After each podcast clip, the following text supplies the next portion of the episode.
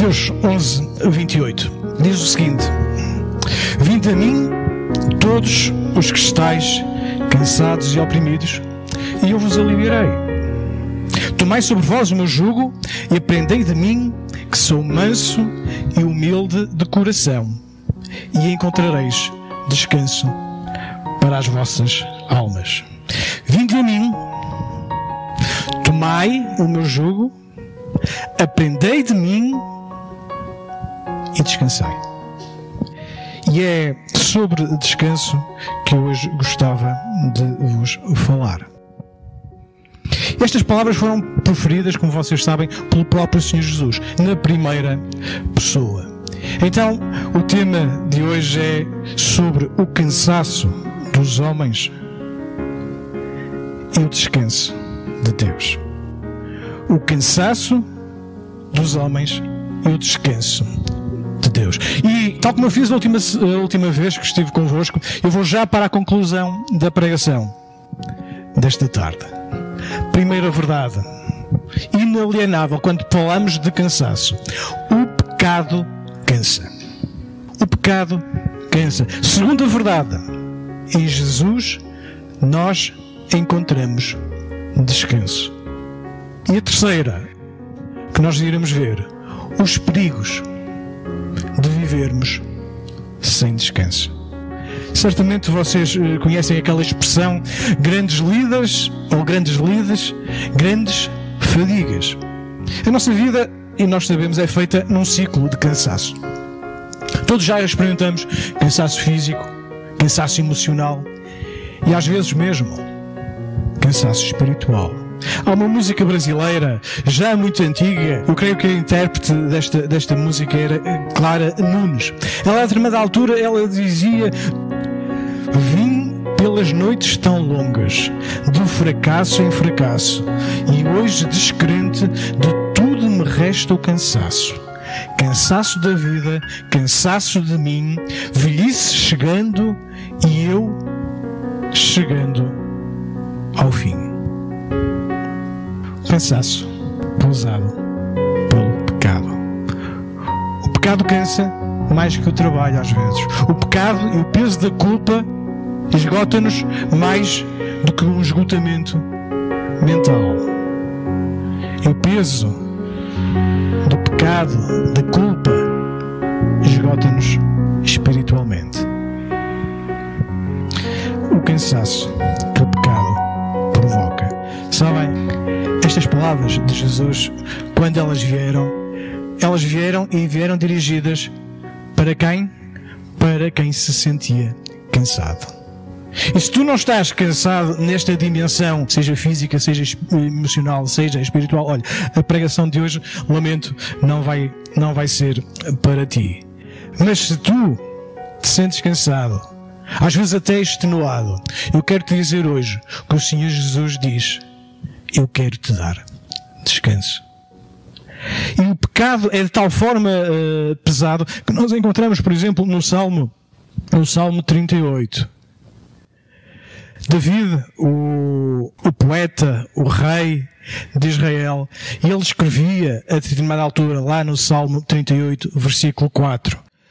Pois já as minhas iniquidades ultrapassam a minha cabeça, como carga pesada são demais para as minhas forças. As minhas chagas cheiram mal e estão corruptas por causa da minha loucura. No versículo seguinte, ele continuava. Ele diz: Estou encurvado, estou muito abatido, ando lamentando todo o dia. No versículo 8: Estou fraco e muito quebrantado, tenho rugido pela inquietação do meu coração. Esta circunstância que Davi estava a viver era fruto e resultado do seu pecado. Ele tinha esta consciência. O pecado cansa. O pecado faz-nos sucumbir. Talvez tu não acredites que o pecado te possa cansar. Mas deixa-me dar-te uma ilustração. Se tu fores tomar banho na praia, ou no rio, ou até mesmo numa piscina, tu entras dentro da água e tomas o teu banho e nadas e mergulhas e tu não sentes o peso da água. Até eventualmente consegues ficar a flutuar. Mergulha, não sentes o peso da água. Mas eu dou-te um desafio. Sai para fora, pega num balde com 10 litros de água e caminha durante um quilómetro e diz-me se esses meios 10 litros de água não te fazem cansar. Pois é. É assim com o pecado. Quando nós percebemos, iluminados pelo Espírito Santo, que o pecado nos cansa, nós não queremos mais nada a ter com Ele. Então, se estás nestas circunstâncias, tens sentido o peso da vida, o peso da, e a opressão que o pecado te traz, é tempo de vir a Jesus. Porque o convite mantém-se. Jesus proferiu estas palavras há cerca de dois mil anos atrás. Ele diz, vinde a mim todos os que estáis cansados. Mas depois ele acrescenta, não chega apenas vir a Jesus. Não chega apenas vir para perto dele. Não chega apenas estar com ele. Ele diz outra coisa. Ele diz que é preciso tomar o seu jugo. Bem, quando Jesus se referia ao jugo, ele estava a se referir a uma espécie de aparelho, uh, uma canga. Normalmente ela era usada com dois animais. E aquilo que acontecia é que os lavradores pegavam naquela canga, naquele aparelho, para colocar em cima de um animal experiente e de outro que ainda precisava de aprender. Era o animal mais experiente, mais robusto, que marcava o passo, que virava à direita e o outro teria que acompanhar, que virava à esquerda, que andava mais devagar, que regredia, que parava, que dirigia os passos. Sabes? É isto que Jesus aqui está a dizer. O jugo de Cristo vai nos libertar.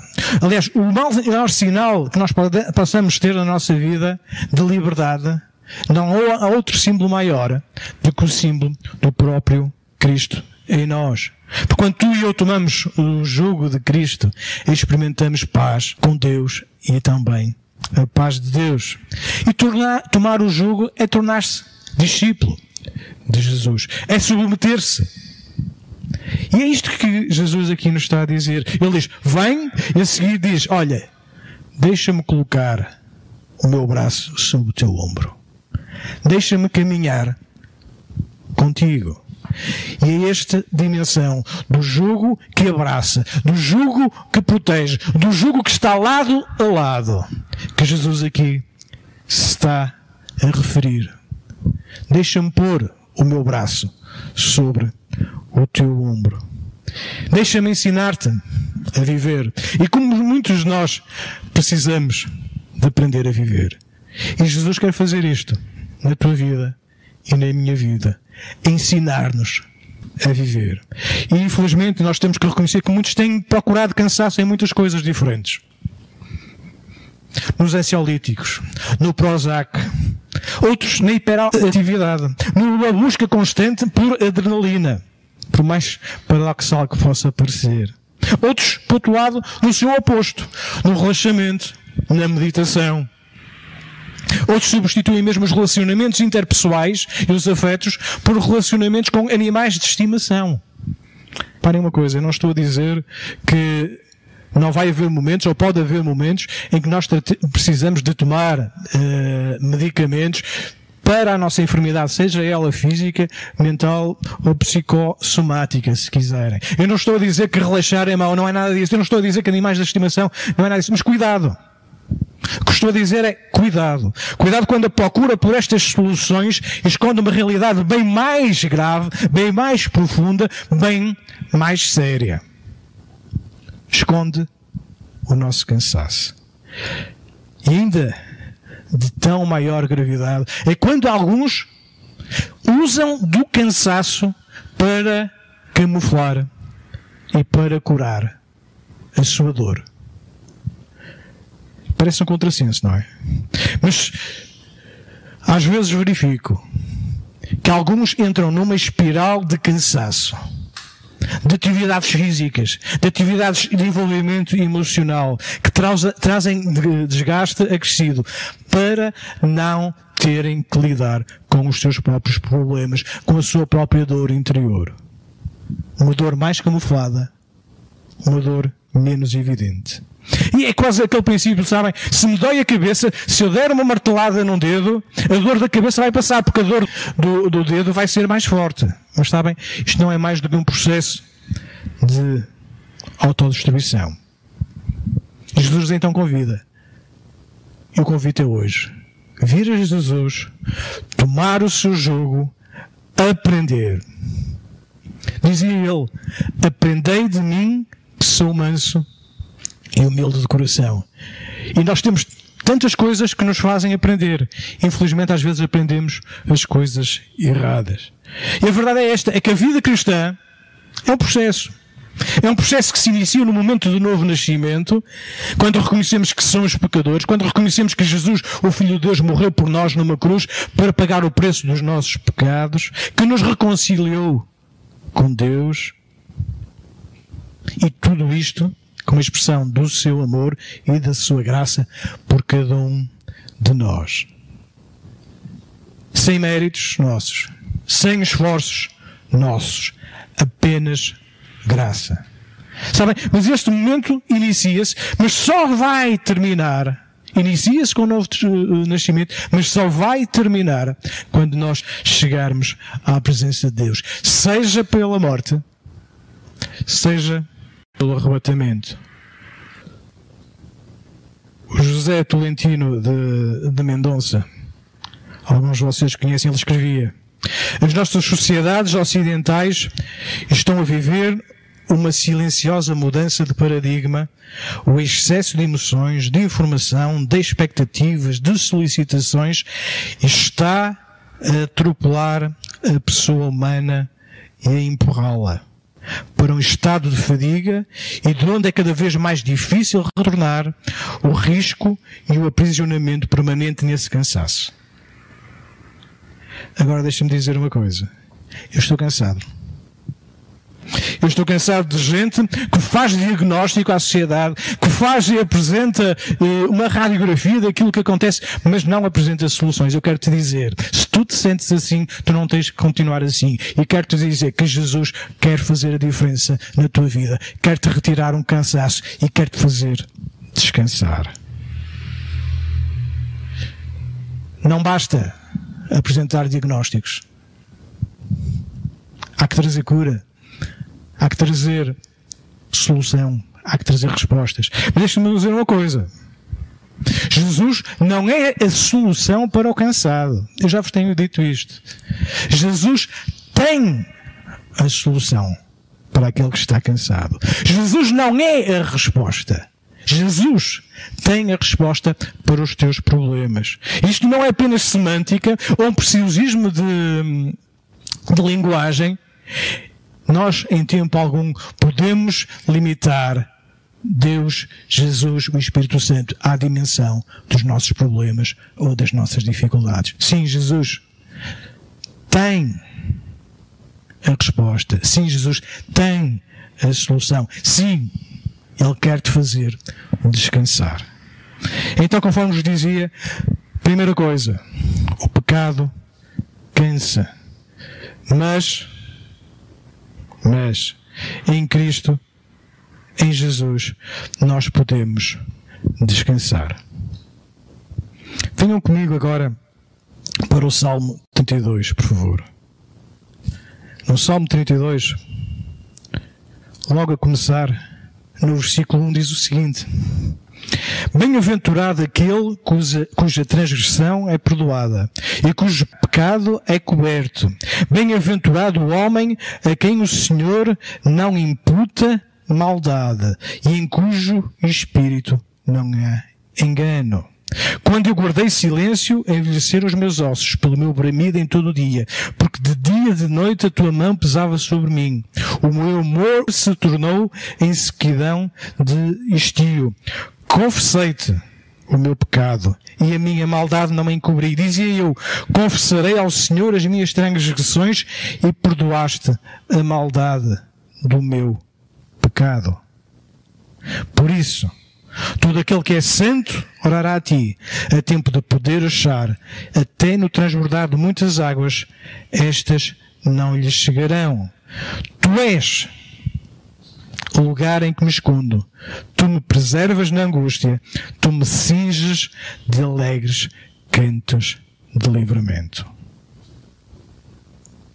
Esta era a experiência de Davi. Aquele mesmo Davi que há pouco vos relatava que sucumbia ao peso do pecado. Ele agora reconhece que uma vez confessando os seus pecados, ele encontrava perfeito deleite, perfeito refrigério, perfeito descanso em Deus. Tu me preservas da angústia e me cinges de alegres cantos de livramento. O pecado cansa, mas em Cristo nós podemos descansar. O desafio é este, nesta tarde, para ti. Venha Jesus, toma o seu jugo, aprende dele e descansa. E descansa nele. Bem, falei-vos de um terceiro ponto. O perigo de não levarmos em conta o cansaço. E reparem, é muito fácil nós identificarmos o cansaço na vida das pessoas. Não sei se já verificaram. Vocês já viram? Uma pessoa que está constantemente a suspirar. Sabem aquela pessoa que já não tem energia nem vigor e perde discernimento, que tem variações de humor. São sinais. São sinais em que nós identificamos que aquela pessoa está cansada. E o problema não é apenas um cansaço momentâneo, o problema é quando o cansaço se vai prolongando e torna-se muitas vezes patológico, torna-se numa doença. Isto significa que os crentes não vão ficar cansados, os filhos de Deus não vão cansar-se de maneira nenhuma. O próprio Senhor Jesus ele cansou-se. Sabem, lá no capítulo 4 de, do Evangelho de João, nós vemos Jesus cansado do caminho. Isto exprime por completo a humanidade de Jesus. Muitas das vezes nós verificamos Jesus a ter emoções humanas. Por uma razão muito simples. É porque ele era 100% Deus e 100% homem. E por causa da sua humanidade, ele pode identificar o teu cansaço. Ele pode identificar-se com a tua exaustão. Ele pode. Ele pode. E é ali, naquela fonte em que ele está cansado, que vai encontrar uma mulher igualmente cansado, não fisicamente, mas emocionalmente e espiritualmente. E é Jesus que lhe vai retirar o cansaço. E a grande questão é esta: é o cansaço, conforme vos dizia, ele deve ser momentâneo. Para que nos leve ao descanso. E não num avolumar crescente de cansaço que nos leve ao esgotamento. Os perigos do cansaço. Quando o cansaço nos impede de orar. Eu gostava de ir convosco agora para o livro de Êxodo, no capítulo, capítulo 17, versículos 8 a 13. E diz o seguinte: Então veio Amaleque e pelejou contra Israel em Refidim. Por isso disse Moisés a Josué: Escolhe-os homens e sai, peleja contra Amaleque. Amanhã eu estarei sobre o cume do outeiro e a vara de Deus estará na minha mão. E fez Josué como Moisés lhe dissera, pelejando contra Amaleque. Mas Moisés, Arão e Ur subiram ao cume do outeiro. E acontecia que quando Moisés levantava a sua mão, Israel prevalecia. Mas quando ele baixava a sua mão, Amaleque prevalecia. Porém, porém, as mãos de Moisés eram pesadas. Por isso tomaram uma pedra e a puseram debaixo dele para assentar-se sobre ela. E Arão e Ur sustentaram as suas mãos, um de um lado e outro de outro lado. Assim ficaram as suas mãos firmes até que o sol se pôs. E assim Josué desfez Amaleque e a seu povo ao fio da espada. Para ajudar um pouco o contexto, creio que vocês conhecem, mas uh, os israelitas tinham saído de, do cativeiro do, do Egito durante 400 e qualquer coisa anos. Eles tinham saído e já tinham visto a manifestação de Deus em várias coisas. Vocês recordam-se que Deus teve que abrir o Mar Vermelho, porque os egípcios, entretanto, vieram no seu, no seu alcance. Uh, o Mar Vermelho foi aberto, milagrosamente, os israelitas passaram, os egípcios morreram quando o mar se fechou.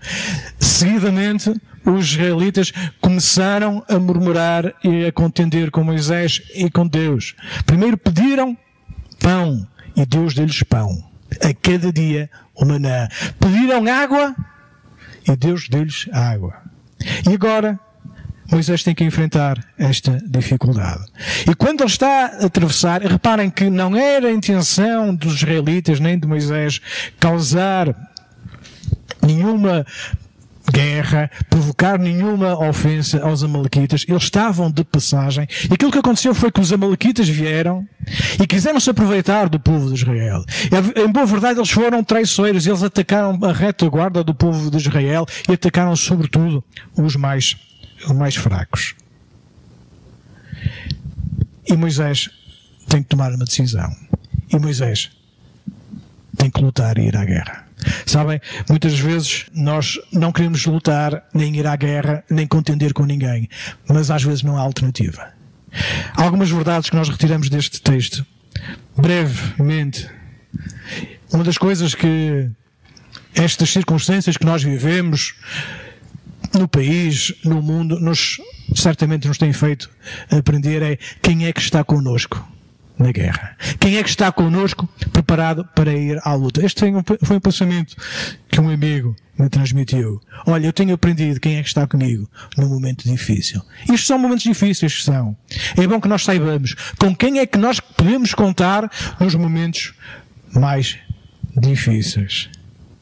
Quem está preparado para lutar e quem não está preparado para lutar. E conforme vos dizia, às vezes, ainda que nós não queiramos lutar, nós teremos que o fazer.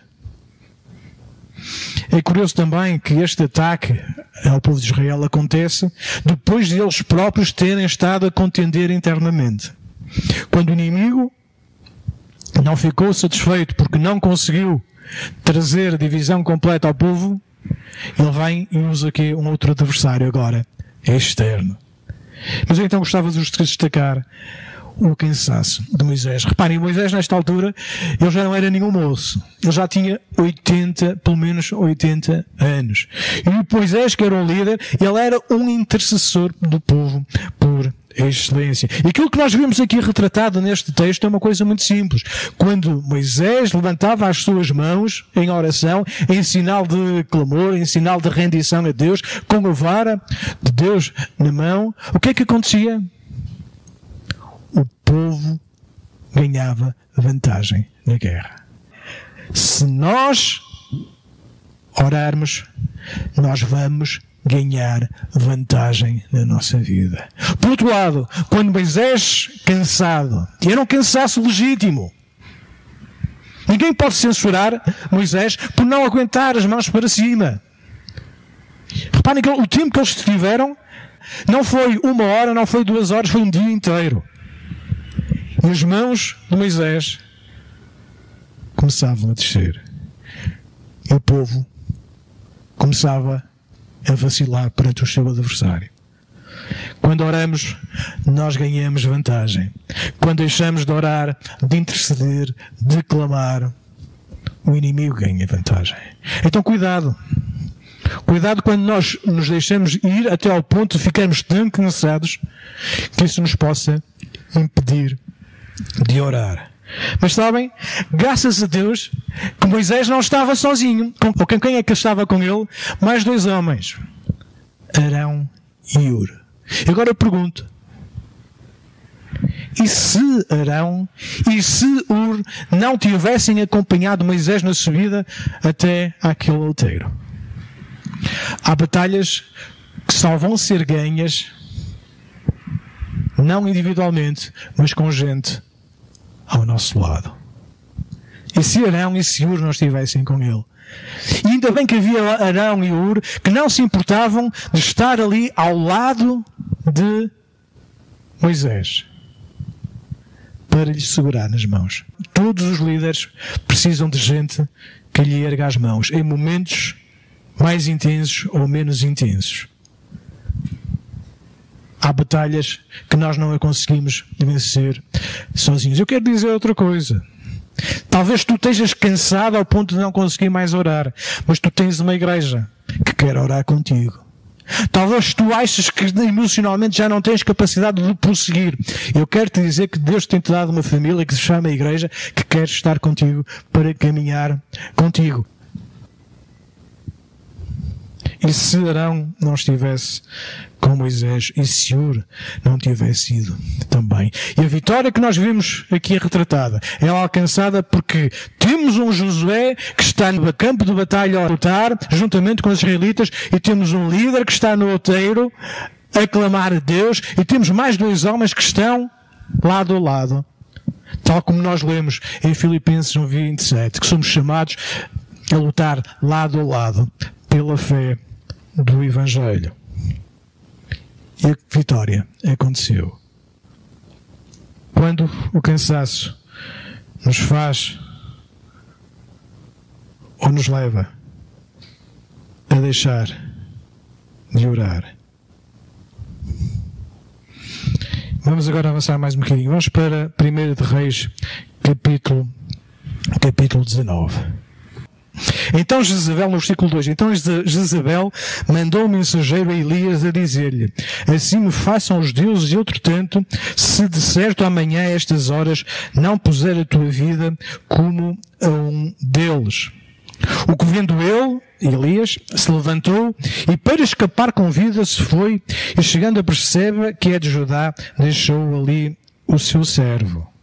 Ele, porém, foi ao deserto a caminho de um dia e foi sentar-se debaixo de um zimbro e pediu para si a morte. E disse: Já basta. Ó Senhor, toma agora a minha vida, pois não sou, pois não sou melhor do que os meus pais.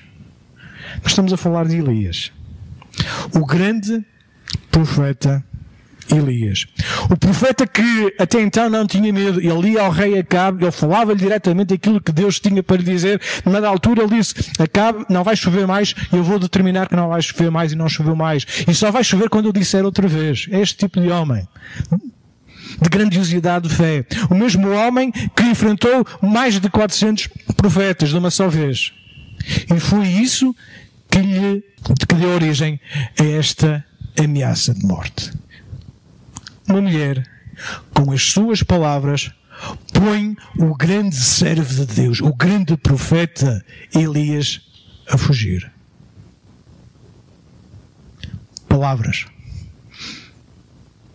Palavras foram suficientes para fazer Elias fugir. Versículo 10 diz: O que vendo ele se levantou para escapar com dia e foi, e foi ao deserto caminho de um dia. Então vemos aqui Elias emocionalmente afetado, fisicamente estourado, porque ele caminhou um dia inteiro. Não sei se vocês já conseguiram caminhar um dia inteiro sobre o sol do deserto. Eu acho que nem meia hora eu conseguia caminhar. Ele caminhou durante um dia inteiro. E finalmente parou debaixo de um zimbro.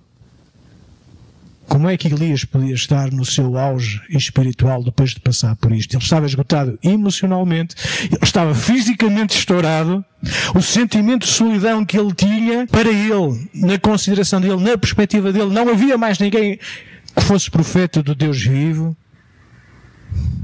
E ele ora. Ele diz: Senhor, olha, já chega. Toma-me. Eu não quero viver mais. E é Elias que está a falar. E será que nós podemos censurar Elias? Talvez sim, talvez não. O próprio apóstolo Paulo dizia, ele tinha a, eh, a dificuldade em saber se queria estar na carne ou se queria estar com o Senhor. Para um filho de Deus é legítimo nós pensarmos e desejarmos estar com Deus. Mas só depois de cumprirmos aquilo que Ele tem para nós nesta terra. Ainda que seja passar por dificuldades. Ainda que seja passar por sofrimento. E o que é que nós vemos aqui? É que Deus não atendeu à oração de Elias. O que é que Elias queria? Elias desejava a morte. Mas Deus deu-lhe uma missão. Elias desejava acabar a carreira, mas Deus ainda tinha para ele algo mais. E o mais que, Deus tinha para Elias era ele não iria passar pela morte. Elias queria morrer e Deus dizia: Não, olha, eu tenho uma coisa para ti melhor. Nós temos apenas dois registros, como vocês sabem, dois homens que não passaram pela morte: Enoque e Elias. E é curioso que um deles não queria isto. Mas irmãos, ainda bem que muitas das vezes Deus não atenta nem responde às nossas orações. Que não responde como nós queremos. Durante anos, William Wilberforce, ele pressionou o Parlamento na Inglaterra para conseguir a abolição da escravatura. Foram anos. Até que ele estava desanimado, ele queria desistir. E John Wesley, um amigo seu, bastante mais velho, ele teve conhecimento de que, de que William queria desistir. Ele escreveu-lhe uma carta, ele já estava muito na fase terminal da sua vida, e Wesley escreveu uma carta, ele escreveu o seguinte, a menos que Deus te tenha levantado exatamente para isso, tu irás ficar desgastado e cansado com a oposição dos homens e dos demónios. Mas se Deus é por ti, quem pode ser contra ti? Todos eles são mais fortes do que Deus. Oh, não se cansem de fazer o bem. Continua, continua em nome de Deus e na força do seu poder, até que mesmo a escravatura americana também venha a ser abolida. Seis dias antes de Wesley morrer, ele escreveu esta carta ao William. Durante mais 45 anos, William Wilberforce lutou. E finalmente, em 1833, a escravatura em Inglaterra foi abolida. Três dias apenas antes de William morrer. Mesmo os maiores homens de Deus precisam de encorajamento. Quando o cansaço te impede de orar, quando o cansaço te faz desistir, e agora, quando o cansaço nos leva a buscar a Deus. Vamos agora para 1 Samuel, capítulo 30, versículo 1. Diz o seguinte: E sucedeu, pois, que chegando David e os seus homens ao terceiro dia a Ziclag, os amalequitas tinham invadido o sul e Ziclag e tinham ferido a Ziclag e a tinham queimado a fogo. Versículo 3. E David e os seus homens chegaram à cidade, eis que estava queimada a fogo, e suas mulheres, seus filhos e suas filhas tinham sido levados cativos. Versículo 4. Então David e o povo que se achava com ele alçaram a sua voz e choraram. Até que neles não houve mais forças para chorar. E David muito se angustiou, porque o povo falava de apedrejá-lo, porque a alma de todo o povo estava em amargura, cada um por causa dos seus filhos e das suas filhas. Todavia, David se fortaleceu no Senhor, seu Deus. Versículo 8. Então consultou David ao Senhor, dizendo: Perseguirei eu esta tropa? Alcançá-la-ei? E lhe disse: e é Deus a falar, persegue porque de certo alcançarás e tudo libertarás. Durante 13 anos, David fez o que era correto. David tinha sido ungido 13 anos atrás. E aquilo que ele tinha obtido, sobretudo da parte de Saul, era a perseguição. Ele tornou-se um foragido. Ele tornou-se um fugitivo. E teve, inclusivamente, de aliar-se a outros povos para sobreviver. E David continuou a fazer o que era reto aos, aos olhos de Deus. Porque mais de uma década se passou e David tinha tido várias oportunidades para tomar posse da promessa de vir a ser rei de Israel. Mas o que é que David fazia? David tinha posto no seu coração não combater o rei. Porque afinal de contas, Deus o tinha escolhido antes dele. Mas aquilo que David granjeu foi apenas uma coisa, foi a fúria de Saul. E agora uh, David está a voltar, ele tinha sido dispensado da guerra, uh, está a voltar, está a voltar para casa, está a voltar para a sua família, com os seus homens. E quando chega, o que é que ele descobre? A sua família tinha sido levada, os seus bens tinham sido destruídos, a sua casa tinha sido devastada. E David tem esta circunstância. Diz-nos o texto bíblico que ele e o povo choraram até não poder mais. Eu não sei se tu já choraste ao ponto de não poderes mais. David chorou até não poder mais. E com ele o povo. Sabem? E depois nós temos aqui dois tipos de pessoas: aquela que quer vingar as suas lágrimas e aquela que quer tornar útil as suas lágrimas. O povo queria alguém, um bode expiatório para culpar daquilo que era o próprio David, o próprio líder. Mas o que é que David fez? Todavia, Davi se fortaleceu no Senhor, seu Deus. E depois ele então vai consultar a Deus. E Deus vai dizer: Olha, vai atrás deles. E depois o resultado disto é que ele recuperou tudo e muito mais do que aquilo que lhe tinha sido tirado. Porque ele, no tempo da aflição, no tempo da emoção mais dura, mais forte, ele chorou tudo o que tinha, mas a seguir ele foi se fortalecer no Senhor. E a verdade é que estes, durante 13 anos, passaram. E se Davi tivesse desistido, três dias depois deste acontecimento, Davi tem a notícia de que Saul tinha ido à guerra, tinha sido morto, e ele agora iria ser o rei.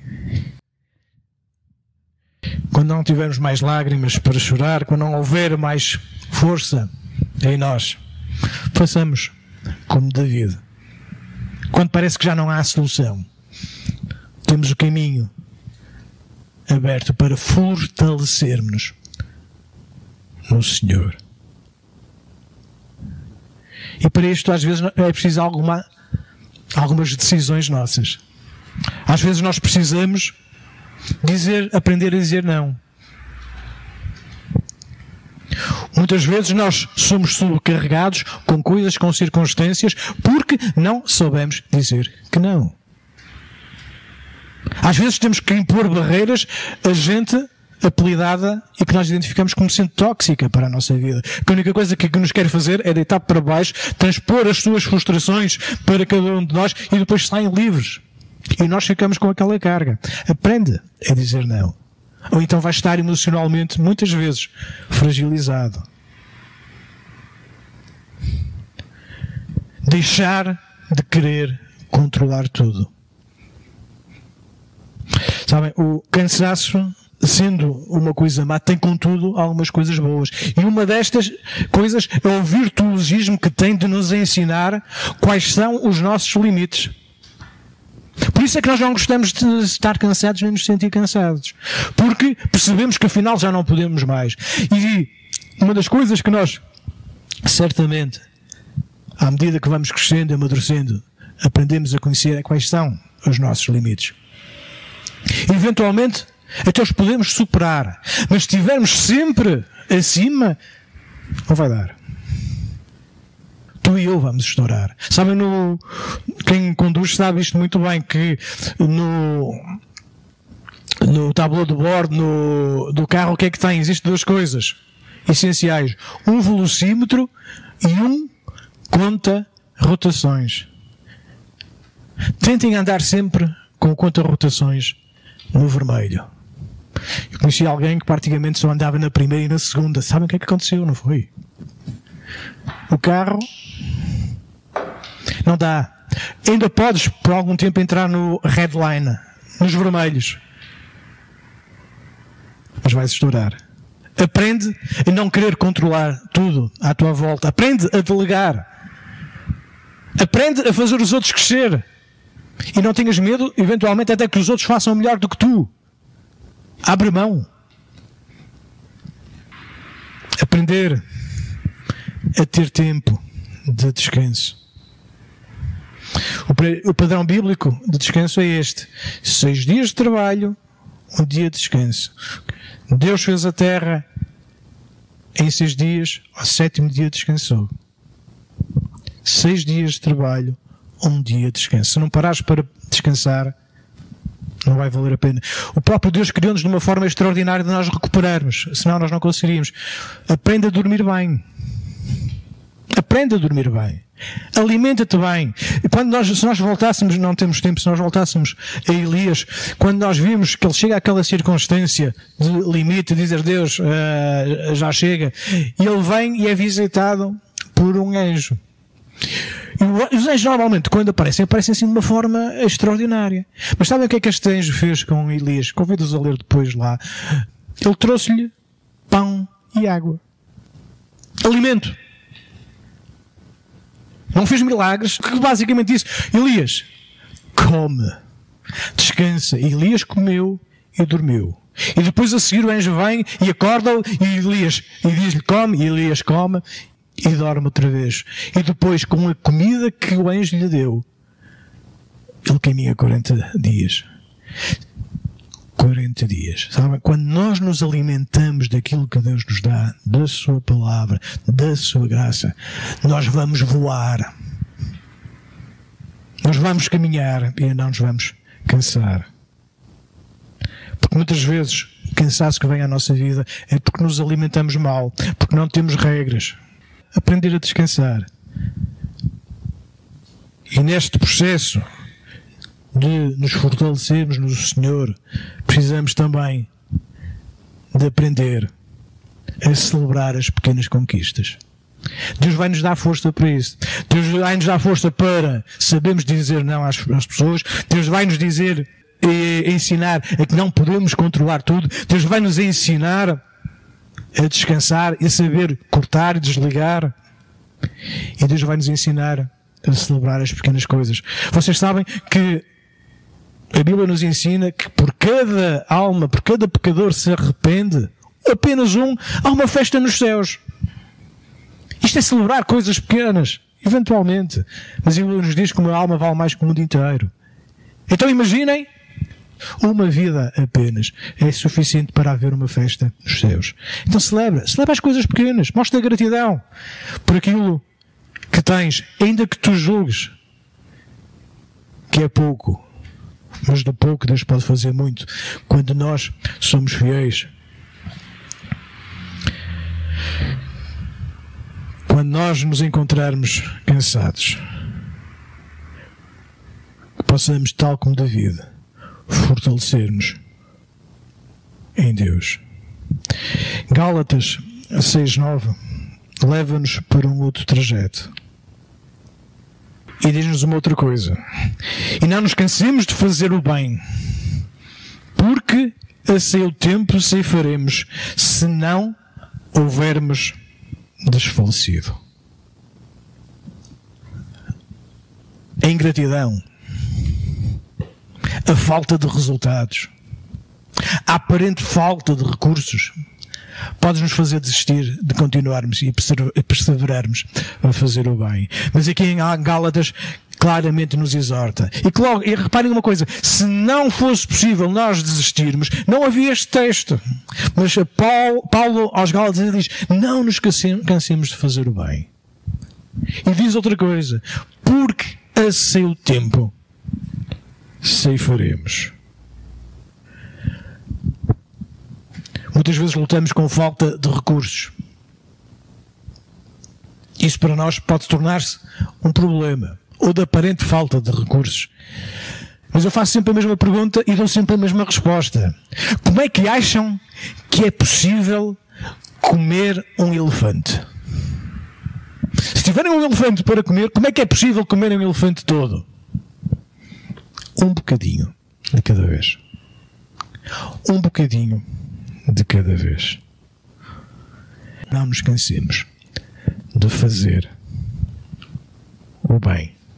Não olhemos para a ingratidão dos outros. Não olhemos para a aparente falta de resultados no imediato. Não olhemos para os recursos, muito ou pouco que tínhamos.